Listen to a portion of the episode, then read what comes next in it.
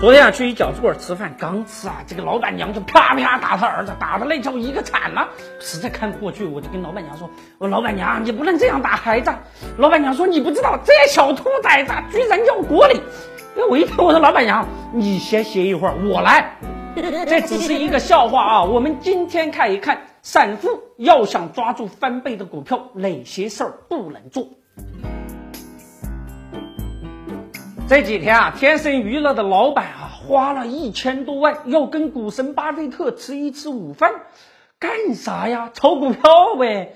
跟股神巴菲特吃饭啊，那是我们散户想都不敢想的呀。问题是，跟股神吃了饭买股票啊，还是跟买菜一样。我有一个邻居大妈，哎呦喂，有史以来把能取出来的钱全取出来去买股票，一见我就问了，说小李呀，明天我买什么股票啊？给他推荐了翻番的股票，可是大妈还是亏损的厉害呀！为啥我们总是错过翻倍的股票呢？我那个邻居大妈呀，绝对是一潮人。当初黄金下跌的时候，冲进去。说啊，要灭灭老美的威风。有史以来，一见面，大妈就问了：“小李呀，我明天买啥股票呢？这个股票是不是该卖了呢？”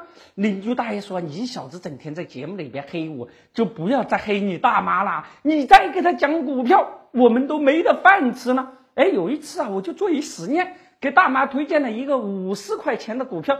大妈一看，一撇嘴说：“太贵，有没有两三块钱的股票啊？”我又给他推荐了一个二十多块钱的股票，哎，后来呀，这五十多块钱的股票到了一百多，二十多块钱的股票也到了四十多，我就问大妈呀，我说大妈，你这下该赚钱了吧？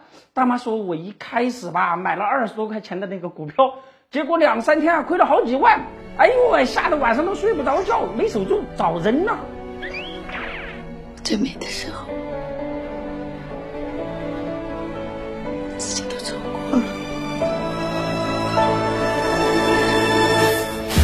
有一天啊，跟大妈聊了一会儿天，终于明白了，大妈买股票啊，就跟买菜一样，不看股票，只看股价。三十块钱以上的太贵，基本不看，专门找那种两三块钱的股票啊。技术分析不懂嘛，基本面数据太多，看着烦。我就跟大妈说呀，我说大妈呀，你去菜市场总要看看这个菜是好的还是烂的吧，不能因为烂菜叶叶便宜就买回去给大孙子做汤喝吧。